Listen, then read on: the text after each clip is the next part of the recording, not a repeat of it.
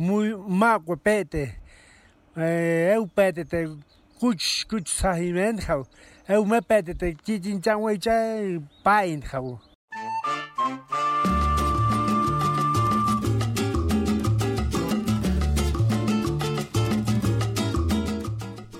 2019 haben die Vereinten Nationen zum Jahr der indigenen Sprachen erklärt.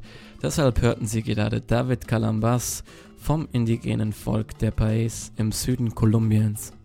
Am Mikrofon begrüßt Sie Julian Limmer zu einer neuen Ausgabe Hörpunkt Lateinamerika, Folge 173. Das sind unsere Themen. In Brasilien geht es Rätseln um die mysteriöse Ölkatastrophe im Nordosten des Landes weiter Seit zwei Monaten spült es dort Ölklumpen an die Küste. Es geht um einen lateinamerikanischen Revolutionär. Nein, keinen Politiker, sondern einen Revolutionär am Bandoneon. Astor Piazzolla gilt als Erneuerer des argentinischen Tango. Und es geht in den Regenwald. Der indigene Soziologe Hector Sueyo erzählt die Geschichte seines Vaters. Nein, nicht auf Spanisch, sondern in seiner indigenen Muttersprache Haragenbut. Sowas gab es zuvor noch nie. Seit zwei Monaten rätselt die brasilianische Regierung, wer für die Ölkatastrophe an den Stränden im Nordosten des Landes verantwortlich ist. 2000 Kilometer Küste sind mittlerweile davon betroffen und täglich treiben neue Ölklumpen auf die weißen Sandstrände Brasiliens zu. Tausende Fischer fürchten nun um ihre Lebensgrundlage und Tiere und Pflanzen um ihren Lebensraum. Mein Kollege Thomas Mills hat sich die Lage vor Ort angesehen.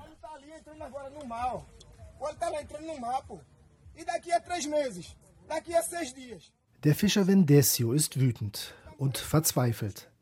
An seinem Strand in Suape, südlich von Recife, ist Öl angeschwemmt worden. Der Sand und das Meer sind voll von schwarzen Klumpen. Wie soll er überleben? Keiner will mehr seinen Fisch kaufen.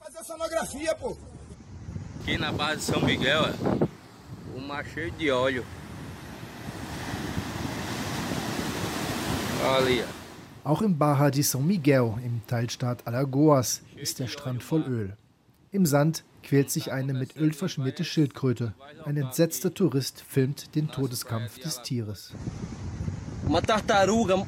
Caramba, eu não tinha visto isso aqui ainda. Olha a situação dessa tartaruga, cara. Olha a situação dela, coitadinha, cara. Seit zwei Monaten wird nun schon Öl an den Stränden des brasilianischen Nordostens angeschwemmt. Bisher sind fast 300 Strände über eine Länge von 2700 Kilometern betroffen. Nördlich ist das Öl bis in den Teilstaat Maranhão vorgedrungen, fast bis in die Amazonasregion. Im Süden von Bahia bedroht es derzeit das Naturparadies Abrolhos, ein Archipel mit seltenen Korallenriffs und das Winterquartier von Walen aus dem Südatlantik. Die Tierwelt hat es besonders schwer getroffen. Das Progetto Tamar, das sich um Brasiliens Wasserschildkröten kümmert, hat derzeit alle Hände voll zu tun. In diesen Wochen schlüpfen an den Stränden des Nordostens die Schildkrötenbabys. Derzeit können sie jedoch nicht nach ihrer Geburt einfach über den Strand ins Meer laufen. Augusto César Coelho ist der Direktor für Nachhaltigkeit des Progetto Tamar im Teilstaat Sergipe. Wir haben beschlossen, die Schildkröten nicht ins Meer zu lassen. Denn wenn die Babys am Strand oder im Meer mit dem Öl in Berührung kommen, haben sie nur minimale Überlebenschancen. Wir haben sie also gesammelt und dann gestern alle zusammen auf hoher See ins Meer gelassen. Das soll den Schaden begrenzen. Aber es ist eigentlich nicht der richtige Weg. Und deshalb hatten wir es vorher auch noch nie gemacht. Denn die Natur will es, dass die Schildkröten direkt von ihrem Nest im Sand aus ins Meer laufen. Denn dabei merken sie sich die Lage ihres Heimatstrandes und kommen auch Jahrzehnte später wieder hierher zurück, um ihrerseits ihre Eier hier abzulegen. Coelho und sein Team wissen, dass das Aussetzen auf hoher See keine langfristige Lösung ist. Wenn es nicht besser wird, geht uns praktisch ein kompletter Fortpflanzungszyklus verloren. Und das wäre sehr traurig, denn wir reden hier von ungefähr 1,5 Millionen Babys.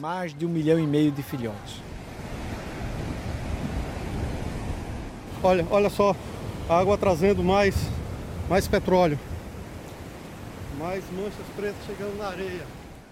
Doch immer wieder wird neues Öl angeschwemmt. Der Hobbyangler am Strand von Aracaju ist zwar daran gewöhnt, dass immer mal wieder etwas Öl angeschwemmt wird von den vor der Küste liegenden Plattformen oder wenn ein Tanker seine Laderäume säubert und das Restwasser ins Meer ableitet.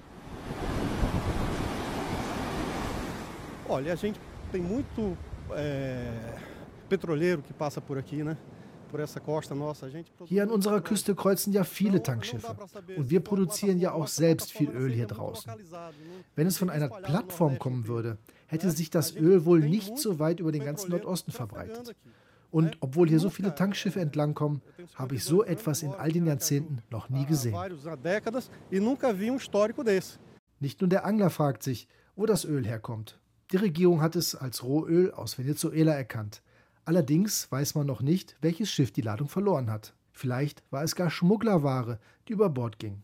Bisher wurden rund 2000 Tonnen des Rohöls eingesammelt. Ob noch mehr kommt und ob demnächst auch die südlicher gelegenen Strände von Rio de Janeiro betroffen sein werden, kann derzeit niemand sagen. Umweltminister Ricardo Salles hatte vor einigen Tagen jedoch behauptet, eine Theorie zu haben. Es könne wohl kein Zufall sein, dass ein Schiff von Greenpeace genau zu dem Zeitpunkt vor der Küste kreuzte, als das Öl ins Meer gelangte. Umweltschützer die absichtlich die größte Ölkatastrophe in der brasilianischen Geschichte verursachen? Eine steile These.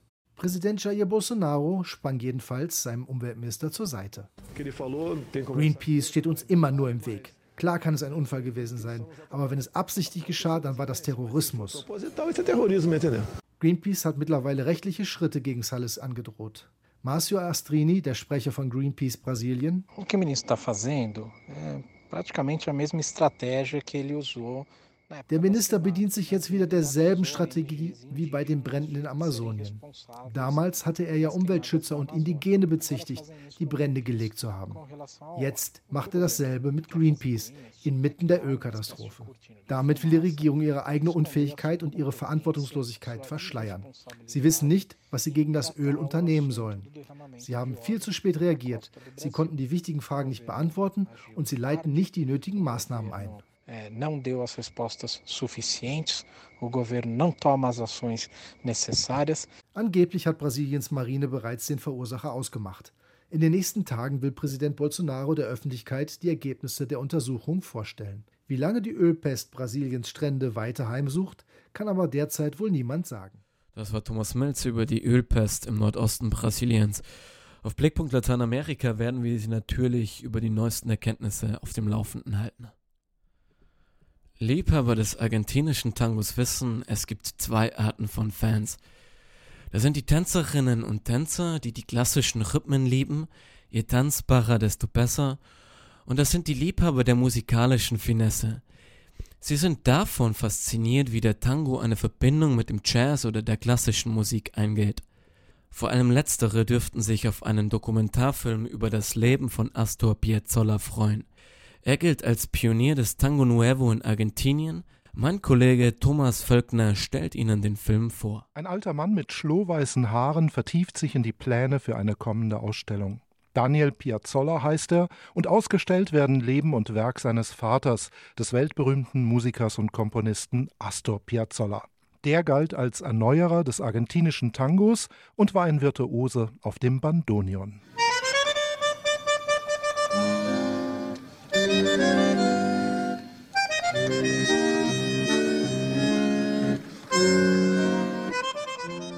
Daniel taucht tief in die Familiengeschichte ein. Er betrachtet alte Fotos und Super-8-Streifen aus der Zeit, als die Familie in New York lebte.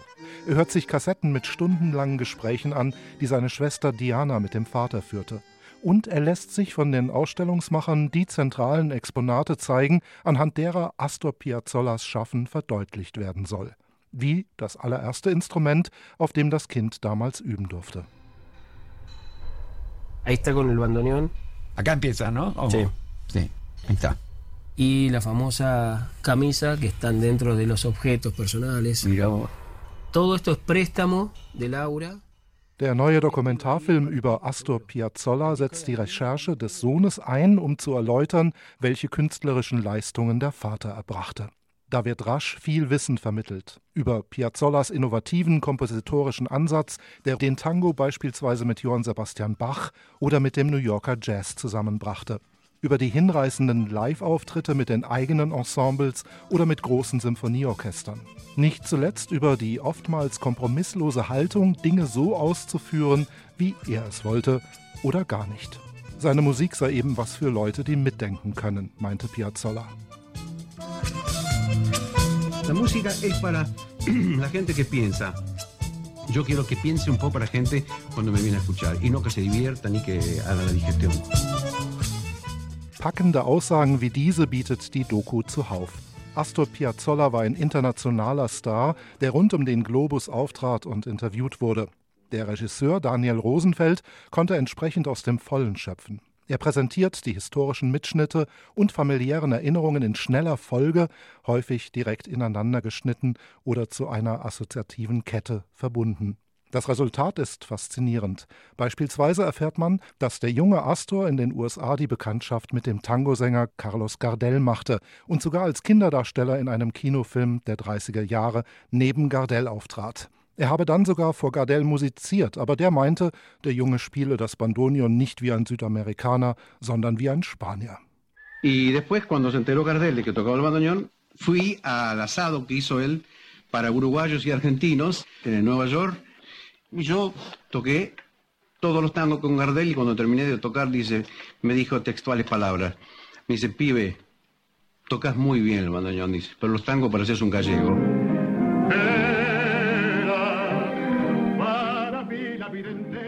Piazzolla, der Erneuerer, wird von Gardel, dem Altmeister, kritisiert. Und natürlich wird es wenige Jahre später der Musikstil eines Gardel sein, den Piazzolla mit seiner neuartigen Musik weit hinter sich lässt.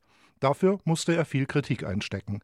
Einen Attentäter auf den argentinischen Tango haben sie ihn genannt oder seine Musik gleich als entartet verschrien. All of a sudden, in 1960, I discovered each radio was speaking about me. One called me assassin, the other one degenerated, the other one murderer, this and that. And I was having fun. I was, and they made me, they made me popular. Tatsächlich kann man zu Piazzollas Tangos nicht so gut tanzen wie zu konventionellen Kompositionen. Traditionalisten lehnen berühmte Piazzolla-Stücke wie die vor 50 Jahren entstandene Ballada para un Loco bis heute ab. Im Film erfährt man aber auch, welche Wirkung ein solches Stück auf die Patienten einer psychiatrischen Anstalt hatte. Oder zu welchen Gemeinschaftsproduktionen der Bandonionspieler von Musikern aus Nordamerika und Europa eingeladen wurde. Und wie das Teatro Colón, das erste Haus am Platz in Buenos Aires, Astor Piazzolla in seinen letzten Lebensjahren umwarb. Diese ungemein dicht gestaltete Materialfülle ergibt einen sehenswerten Dokumentarfilm für alle, die sich für einen der größten musikalischen Exportschlager Lateinamerikas interessieren. So I just went uh, ahead. I did what I, I always loved, music. I'm still alive, and thank you.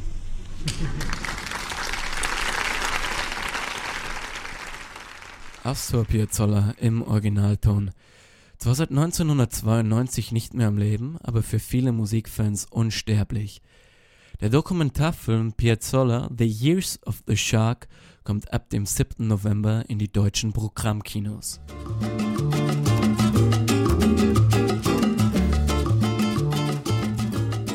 Über Jahrhunderte hinweg waren die meisten Bücher über indigene Völker Lateinamerikas von einer Außensicht geprägt. Es waren überwiegend westliche Ethnologen, die die Lebensweisen etwa der Menschen in den Wäldern Amazoniens dokumentierten.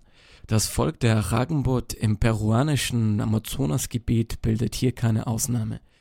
Der indigene Soziologe Hector Sueyo wollte das ändern. Er hat die Geschichte seines Vaters Sontone aufgeschrieben und ein Buch daraus gemacht, und zwar in seiner indigenen Muttersprache Haragenbot. Hildegard Villa hat ihn in seinem Heimatdorf in Peru getroffen. Wenn der über 80-jährige Antonio Sueyo seinen Gesang anstimmt, straffen sich seine hängenden Schultern und seine brüchige Stimme gewinnt an Kraft. Wenn er singt, erinnert er sich an seine Jugendzeit, als ob es gestern gewesen sei. Als er noch nicht Antonio gerufen wurde, sondern beim Namen, den ihm seine Eltern gegeben haben. Sontone. Ich sitze unter der Veranda seiner kleinen Hütte im Dorf Boca de Inambari. Eine gute Stunde lang bin ich dafür auf dem Boot von der Departementshauptstadt Puerto Maldonado gefahren, zusammen mit Sontones Sohn Hector. Sontone und Hector Sueyo gehören zum Volk der Harakenbut, von denen rund 5000 Menschen im südlichen Regenwald Perus leben. Der macht an diesem Nachmittag seinem Namen alle Ehre. Es schüttet wie aus Kübeln. Antonio Sontone Sueyo ist einer der letzten überlebenden Zeitzeugen, die davon berichten können, wie das Leben im Regenwald war, bevor die weißen Missionare kamen. Dies ist ein ritueller Gesang, den mein Vater bei seinem Übergangsritus vom Kind zum Mann gesungen hat, erklärt Hector Sueyo, ein kräftiger Mann in der Mitte seines Lebens. Er sitzt neben seinem Vater auf einem Holzschemel und übersetzt dessen Worte ins Spanische. Denn Sontone war ein großer Jäger vor dem Herrn. Wieder erzählt der alte Mann davon in einem Gesang. Das ist das Lied eines Tapirjägers, der dritte Teil des Rituals. Alle beginnen zu singen, die ganze Nacht hindurch bis zum Morgengrauen. Danach kommt einer und sagt, ich werde auch singen, ich bin ein Affenjäger. Es ist nämlich sehr schwer, einen Affen mit Pfeil und Bogen zu erlegen, erklärt Hector Sueyo in Spanisch. Bis dahin hatte Sontone und sein Volk, der Haragenbut, keine europäischen Eindringlinge kennengelernt.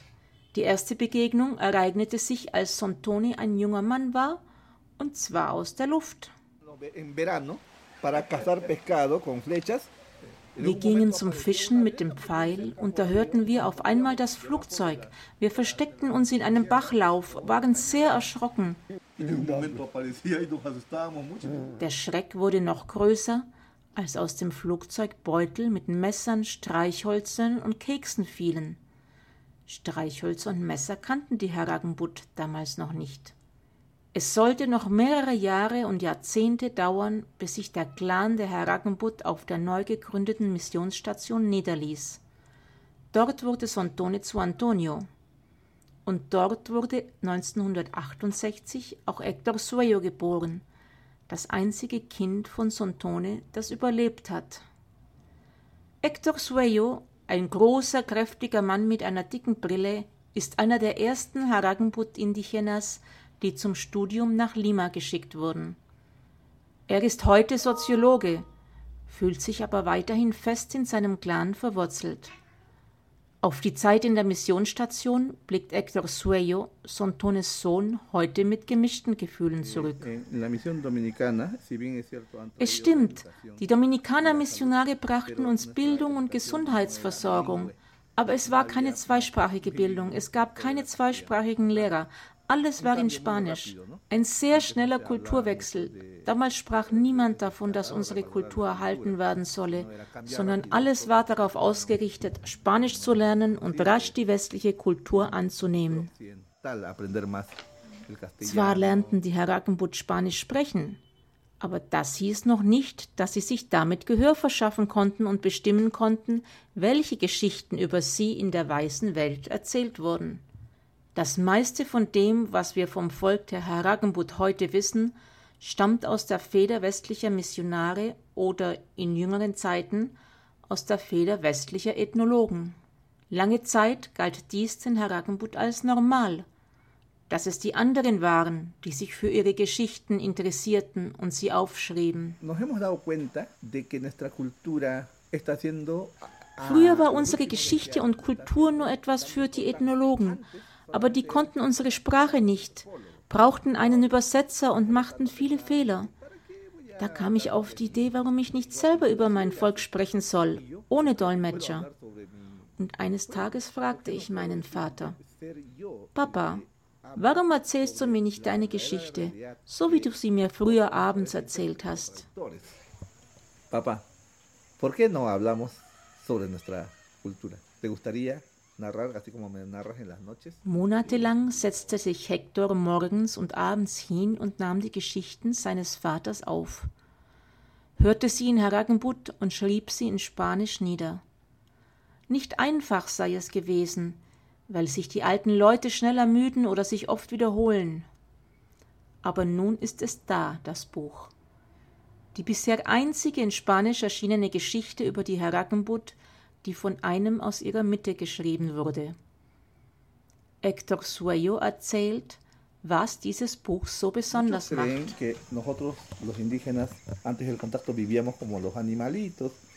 Viele glauben, dass bevor die Weißen kamen, die Indigenen wie Wilde im Wald gelebt hätten, fast wie Tiere. Je mehr mir mein Vater über die Geschichte seiner Jugend erzählte, desto mehr wurde mir bewusst, welch eine reiche Kultur dahinter steckt und dass diese auch als Vorbild für unser heutiges Leben dienen kann.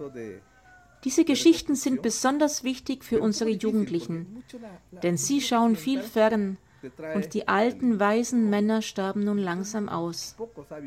Die Jungen könnten versucht sein, ihre indigene Identität zu verleugnen.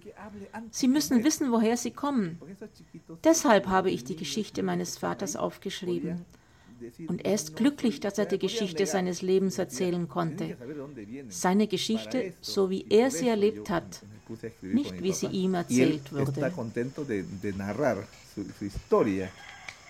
De su vida que ha vivido, no de que le han contado. Das war die 173. Ausgabe von Hörpunkt Lateinamerika. Am Mikrofon verabschiedet sich Julian Limmer. Bis zum nächsten Mal. Tschüss.